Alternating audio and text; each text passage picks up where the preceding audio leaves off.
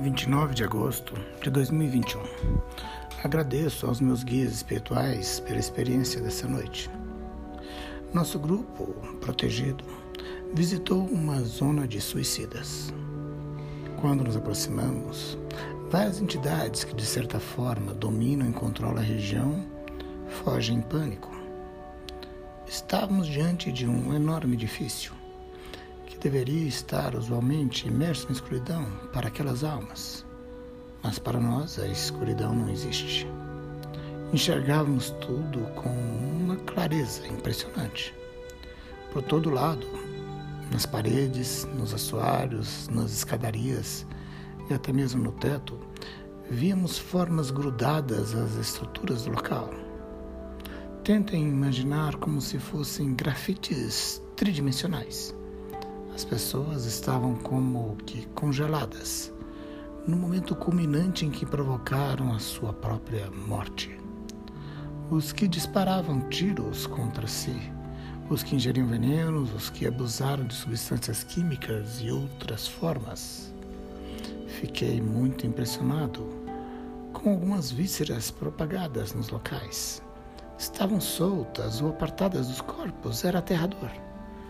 Nossos guias esclareceram que se tratavam daqueles que morreram mediante explosões ou acidentes com máquinas e veículos que eles mesmos, de modo intencional, provocaram, tirando a própria vida a pretexto de simular um suicídio. Ninguém escapa desse ajuste de contas após mostrar rebeldias severas contra a vontade do Criador. Eram milhares de almas e a dor de cada um podíamos sentir enquanto explorávamos aquele local. Alguns de nós choravam. Se fôssemos levados, era porque temos uma estrutura de suportar aquelas mazelas. Sabíamos, no entanto, que os quadros não durariam para sempre.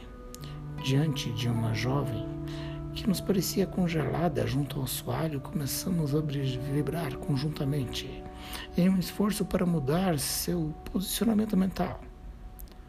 Ela desencarnou durante um carnaval. Vestia ainda um desgastado traje de colombina.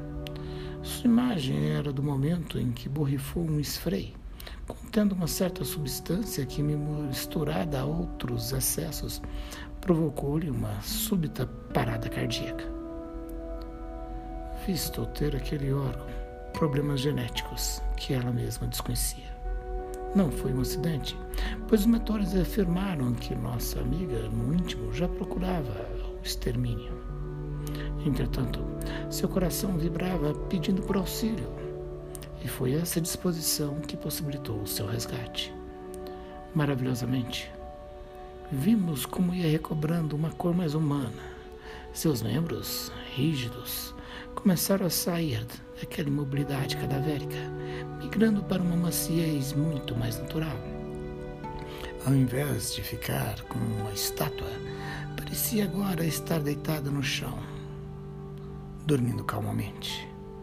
O spray desapareceu no ar e a jovem transmitia a sensação de que apenas estava em um pesado e profundo repouso. Nosso guia principal afirmou que agora poderíamos retirá-la do local, continuando o tratamento em câmaras específicas em um hospital espiritual adequado. Graças ao equipamento mental de nossos guias, ela fora transportada levitando. Saímos daquela central de horrores, abençoando as almas que ali ficavam, conscientes de que cada um a seu turno alcançaria a plena libertação. Que a paz esteja convosco.